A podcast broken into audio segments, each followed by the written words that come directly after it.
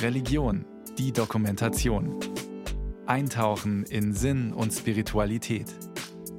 Ein Podcast von Bayern 2.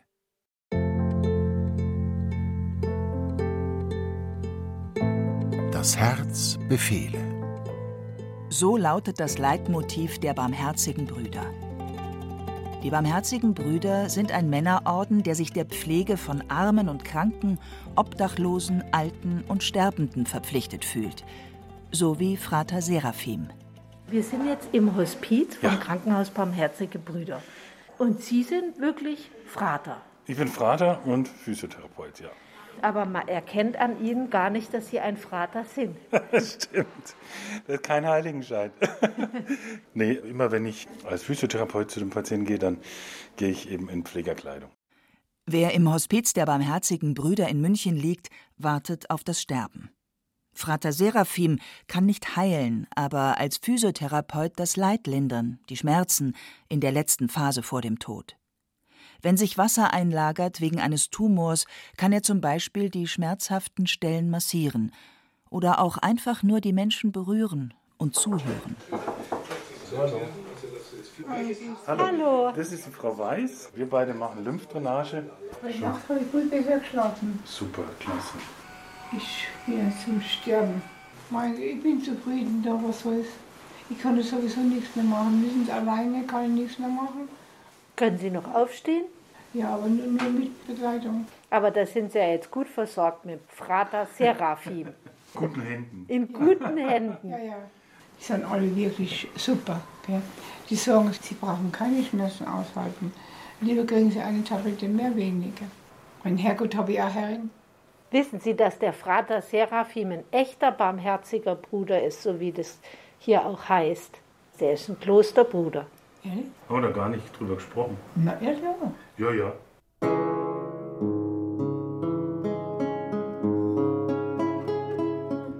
Siebzehn Brüder sowie Frater Seraphim gibt es heute noch in Bayern. Anfang des Jahres waren es noch 21. Zu Hochzeiten des Ordens in Bayern vor etwa 100 Jahren gab es über 400 Brüder.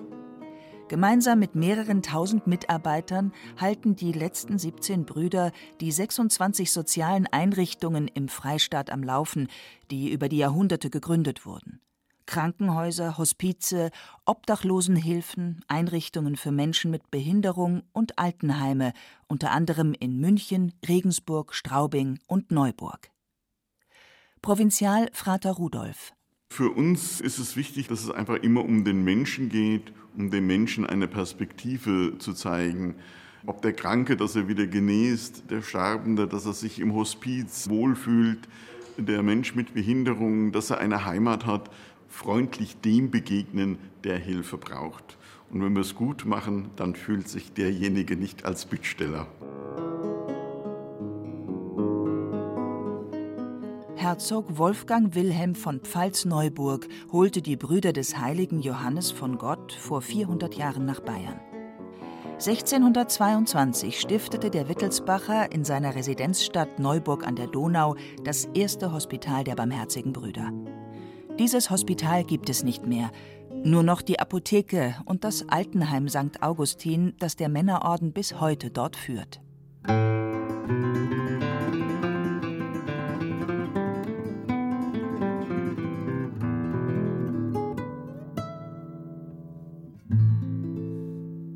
Der Orden geht auf einen Buchhändler aus Portugal zurück. Johannes von Gott, wie er später genannt wurde, der 1539 in Granada zu Gott bekehrt wurde. Nachdem er ein abenteuerliches Leben als Hirte, Soldat und Wanderarbeiter geführt hatte, hörte er dort, der Legende nach, einem berühmten Prediger zu und war von dessen Worten so beeindruckt, dass er daraufhin sein ganzes Hab und Gut verschenkte. Man erklärte ihn deshalb für geisteskrank und der vermeintlich Verrückte wurde in das königliche Hospital gebracht. Dort lernte er die Not der Geisteskranken kennen, die mit Schlägen und Fixierungen behandelt wurden. Nach seiner Entlassung aus dem Hospital begann er selbst Kranke und vor allem auch psychisch Kranke zu pflegen. mietete Häuser an, sammelte Bedürftige auf der Straße ein und trug sie, wie erzählt wird, auf dem Rücken in eins seiner Hospitäler. Zuerst als Narr verlacht, fand er bald viele Unterstützer und Männer, die sich ihm anschlossen.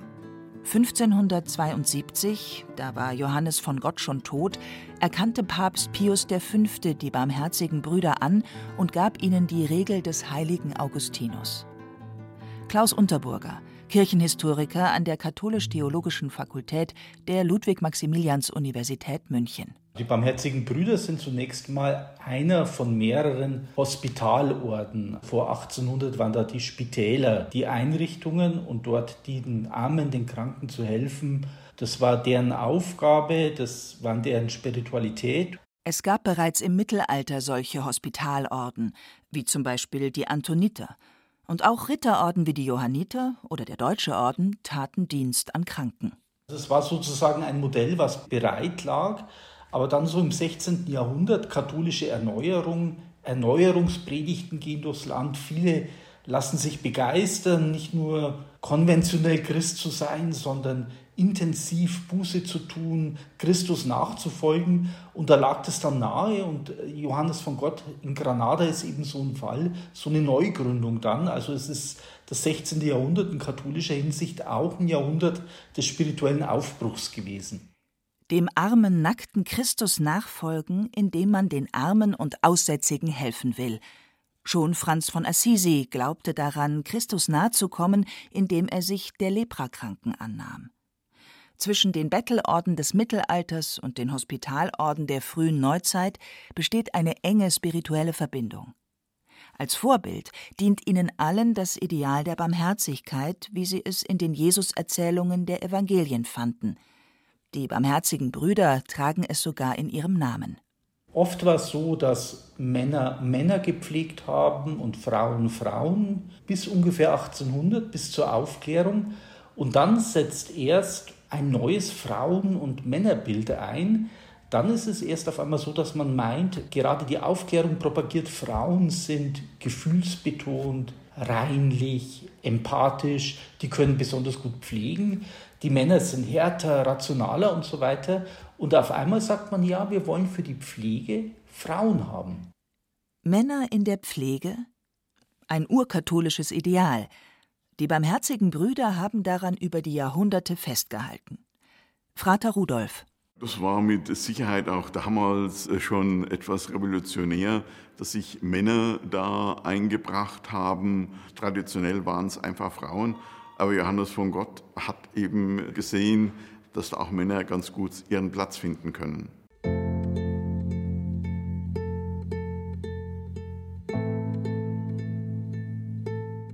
Also das ist ein entlassendes Gefühl. So ist auch gedacht, ja. Gell? Ja? Sie sagen, wenn es zu fest ist, gell? Ja, ja. Das merke ich, nicht, nicht so festdrücken. So geht's. Ne? Das tut dann weh, ja. Ja, klar, weil das voller Wasser ist, oder? Ja. Mhm habe ich gesagt, wenn man da neu bohren könnte, habe ich gesagt, das ist ein Ding, dann, dass man das Wasser mal ablassen Das wäre es, ja. Ah, das war genau. Ding, gell? Frater Seraphim behandelt behutsam den dick angeschwollenen Arm der 88-jährigen Frau im Hospiz der Barmherzigen Brüder in München. Ihre Gesichtszüge entspannen sich merklich. Das Zimmer im Hospiz hat sich die alte Dame so gemütlich wie möglich machen lassen. Bilder, schön gerahmt, die ihr verstorbener Mann gemalt hat, hat sie von zu Hause mitgebracht. Vom Bett aus kann sie sie betrachten. Über einer kleinen Herrgottsstatue hängt eine Lichterkette mit vierblättrigen Kleeblättern. Durch die offene Balkontür scheint die Herbstsonne herein. Ist es ein gutes Gefühl, wenn man da so Entlastung schaffen kann? Ja, schon. Wenn man so das Richtige weiß. Ja, ja, ja, das ist wahr. Und dann auch noch das Richtige macht. Ich fühle mich wohl, ich fühle mich da wirklich in guten Händen. Ich habe keine Angst vorm Sterben. Wenn er sagt, äh, du kommst jetzt in einer Stunde drauf, war das mir wurscht. Da ich sagen, ja, hol's mir. Ich habe keine Angst. Dass das alles so, so gekommen ist, bin ich meinem Herrgott dankbar. Auf aktuelle Nöte der Zeit reagieren. Die Barmherzigen Brüder gehören zu den Pionieren der Hospizbewegung, die erst in der zweiten Hälfte des 20. Jahrhunderts in England entstanden ist. Bereits seit 1991 kümmern sich die Fratres professionell um Sterbende. Damals war das in Deutschland noch neu. Ein Hospiz mit Modellcharakter. Ich habe jetzt gerade wieder gedacht, im Hospiz ist eigentlich nicht nur traurig. Nee, nee, gar nicht, gar nicht. Also es ist Leben, ja. Sie sind ja nicht ohne Grund in den Orden eingetreten. Ja. Warum sind Sie denn barmherziger Brüder geworden? Ich habe damals eine Ausbildung zum Masseur gemacht, also bevor ich Physiotherapeut wurde. Und dann war mir klar, ich möchte einfach in dem Beruf und im sozialen Bereich bleiben. Da sind mir dann im Internet die barmherzigen Brüder über den Weg gelaufen. Ich dachte mir dann so, dieser Wechsel aus Gebet, Gemeinschaftsleben und sozialer Arbeit, also mit Randgruppen oder halt auch mit kranken oder behinderten Menschen, das hat mich schon sehr angesprochen. Wie alt waren Sie da? 24. Neben den drei klassischen Gelübden ehelose Keuschheit, Armut und Gehorsam fühlen sich die barmherzigen Brüder als viertes Ideal der Hospitalität verschrieben. Das sperrige, uns heute fremde Wort Hospitalität lässt sich grob mit gelebte Gastfreundschaft übersetzen, meint Frater Seraphim. Natürlich ist die Gastfreundschaft, in der man Raum zur Verfügung stellt, dass eben jemand anders in diesem Raum da sein kann. Ne? Also physisch, wie jetzt hier das Hospiz physisch ein Raum ist, wo einfach andere zu Gast sein können. Aber es ist ja auch gerade im spirituellen Gott Gast in unserem Herzen. Also wir haben ja die Möglichkeit, ihn reinzulassen oder nicht reinzulassen, ja. Durch Meditation, Gebet, einfach uns ihm zu öffnen. Hospitalität, Gastfreundschaft, Leben. Frater Seraphim ist im Krankenhaus der Barmherzigen Brüder in München einer der beiden einzigen oder soll man sagen letzten echten Barmherzigen Brüder. Nur noch ein weiterer Mitbruder ist hier tätig, halbtags auf der Palliativstation. Das ist kein Privileg der Brüder, Hospitalität in dem Sinne, wie wir es verstehen, einfach auch zu leben, sondern es ist wirklich ja Aufgabe letzten Endes von jeder und jedem. Und die Erfahrung zeigt, dass es so ist.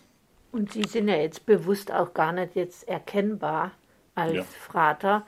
Also bei den Patienten nicht und bei den Mitarbeitern weiß ich nicht auch nicht. Wenn ich jetzt nicht im Dienst bin, im physiotherapeutischen Dienst sozusagen, bin ich natürlich schon auch im Habit im Haus unterwegs. Das ist auch eine Art, mit Mitarbeitenden und Patienten in Kontakt zu kommen. Die Menschen sehen, da ist jemand eben genau dafür da einfach auch zuzuhören, für mich da zu sein.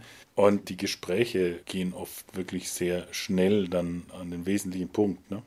Zack, da geht es manchmal wirklich dann direkt in die Mitte, direkt dorthin, wo das Problem ist.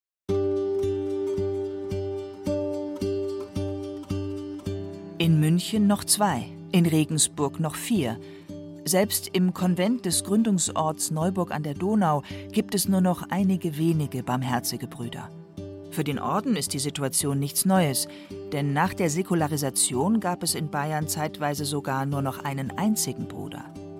Trotzdem erholte sich der Orden, der heute weltweit mehr als 1000 Mitbrüder in 53 Ländern zählt. Die Zahl der Brüder sei nicht das Entscheidende, betont Provinzial Rudolf anlässlich des 400-jährigen Jubiläums in diesem Jahr. Wie viele barmherzige Brüder es in Deutschland geben wird, vermag ich nicht zu sagen, aber wir sind ein weltweiter Orden. Vielleicht macht es nicht die Menge. Ich pflege zu sagen, wir sind hier nicht beim Statistischen Bundesamt, sondern bei den barmherzigen Brüdern. Die Frage ist, gelingt es uns mit den Mitarbeitenden Werte für die Hilfesuchenden zu leben? Und dann passt und dann ist nicht das Entscheidende, wie viele barmherzige Brüder da sind. Einen Teil ihrer Einrichtungen haben die Barmherzigen Brüder bereits in eine gemeinnützige GmbH umgewandelt, um sie für die Zukunft zu sichern. So gut es geht, versuchen die Brüder in ihren 26 Einrichtungen im Freistaat präsent zu sein. Wenn Orden und Klöster auszusterben drohen. 17 Ordensmänner auf 26 Einrichtungen. Keine leichte Aufgabe. Also wir sind noch präsenter, mit Sicherheit nicht augenfällig. Es geht einfach um ein adäquates Miteinander mit den Mitarbeitenden. Zum einen müssen sie bereit sein, Werte mitzutragen.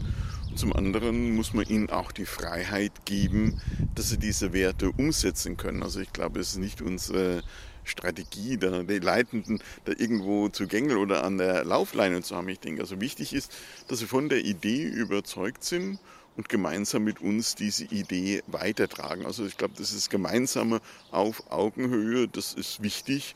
Das kostet Energie, ist manchmal nicht ganz einfach, aber ich bin überzeugt, dass es der Weg in der Zukunft ist.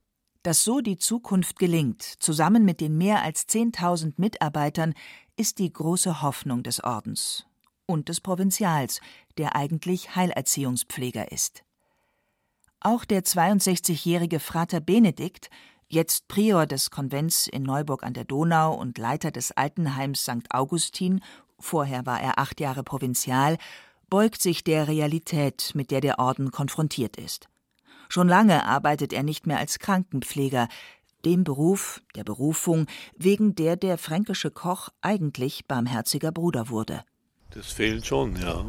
Aber ich sehe natürlich auch diese Notwendigkeit, dass man auch Aufgaben übernehmen muss, die jetzt nicht direkt am Krankenbett oder direkt im Krankendienst, sondern die auch notwendig und wichtig sind für das Ganze. Da muss man halt dann vielleicht seine eigenen Wünsche manchmal etwas zurückstecken.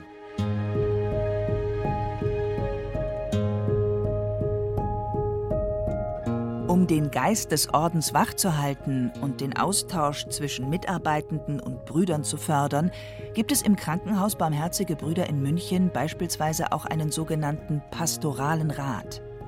Keine Selbstverständlichkeit, so etwas gibt es nicht in jedem kirchlichen Krankenhaus, sagt Christine Großmann, Pflegedienstleitung der Palliativstation und Mitglied im Pastoralen Rat. Es ist wichtig für uns hier, das zu leben, dass wir schauen, dass es unseren Mitarbeitern gut geht. Nur Mitarbeiter, denen es gut geht, die sich auch mit dem Haus und mit den Werten identifizieren können, können in unseren Augen eine gute Arbeit machen am Patienten. Christine Großmann arbeitet seit 22 Jahren bei den Barmherzigen Brüdern. Sie sei religiös geprägt, habe sich jetzt aber nicht bewusst für ein kirchliches Krankenhaus entschieden. Dass sie so lange geblieben sei, liege daran, dass hier Anspruch und Wirklichkeit zusammenpassen.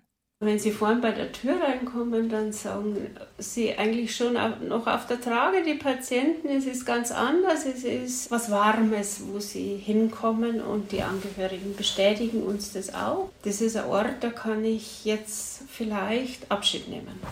Sie sehen, dass es für die Brüder wichtig ist, auch vor Ort zu sein, bei ihnen zu sein, vor allem in der Begleitung zum Ende des Lebens hin für die Patienten, aber auch für die Angehörigen ist es ein Zeichen.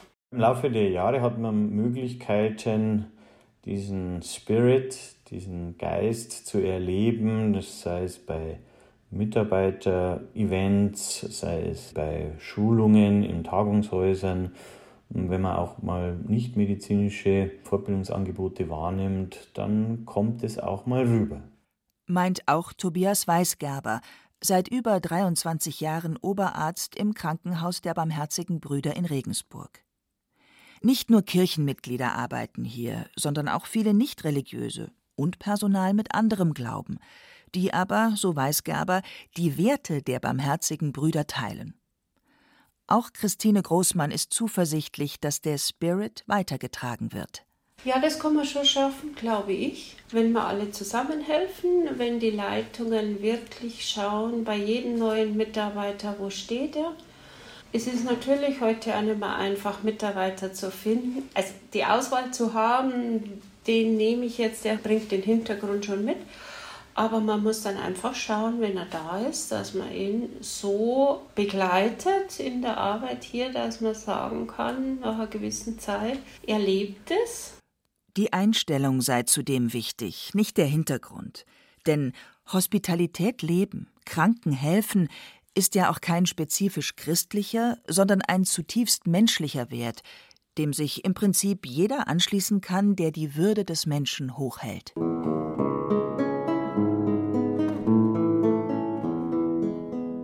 Das ist mit Sicherheit äh, ein anderes Markezeichen neben das Herz Befehle, dass eigentlich alle aufgenommen werden. Wir haben uns also in Kriegssituationen und viele Kriegssituationen haben die 400-jährige Geschichte geprägt, nie auf eine Seite geschlagen, sondern wir haben immer dem Menschen, der vor uns war und in Not war, geholfen.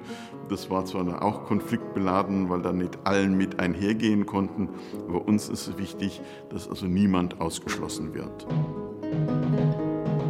1622, mitten im Dreißigjährigen Krieg, einem Krieg zwischen den Konfessionen, war das eine Herausforderung. Zudem gab es nicht genug Platz für alle, die Hilfe brauchten, für alle, die aus dem Rahmen der damaligen Gesellschaft gefallen sind, aus den Familien. Am Anfang war es wohl jetzt nicht ein Krankenhaus in unserem Sinn, sondern ein Hospital. Das heißt, es wurden Kranke betreut, da wurden aber auch Obdachlose mit aufgenommen. Da war auch sowas wie eine Sozialstation dabei. Da war die Apotheke mit dabei. Das war also so eine Rundumbetreuung. Alles, wer medizinisch, sozial Hilfe brauchte, ist ganz einfach zum Hospital gelaufen. Sagt Frater Rudolf. Die barmherzigen Brüder als Wegbereiter der modernen Krankenpflege zu stilisieren, greift sicher zu weit. Aber Johannes von Gott hat die Krankenpflege systematisiert. Er hat eingeführt, dass Krankenbücher geführt wurden, mit so ganz einfachen Dingen angefangen wie Wer wurde wann eingeliefert? Welches Leiden hat er? Konnte er entlassen werden oder ist er im Hospital verstorben? Johannes von Gott war es zudem wichtig, dass jeder Kranke ein eigenes Bett bekam. Für die damalige Zeit war das revolutionär, denn da teilten sich schon auch mal zwei oder drei Menschen mit unterschiedlichen Krankheiten eine Liege.